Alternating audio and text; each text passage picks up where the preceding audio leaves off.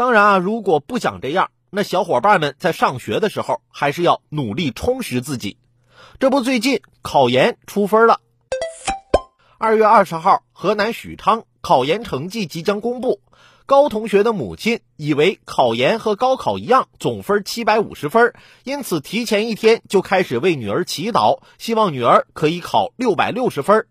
得知满分只有五百分之后，立马改口称只用四百六十分。女儿表示啊，三百六十分就能上岸，于是母亲又改口了啊，前两次作废，三百六就可以了。高同学表示自己学的是翻译，只复习了三天，所以对分数已经看淡。这心也不成啊，到底是要多少分啊？不过，求这个求那个的都没用，还是去成绩查询网站去查查吧，这个最靠谱。所有的回报和付出，那都是成正比的。能决定考多少分的人，还是考生自己啊。其实我上大学的时候，用了四年的时间，证明自己不是读书这块料。但是家人和学校并没有放弃我，又给了我考研的机会，让我有机会证明我自己，确实不是读书这块料。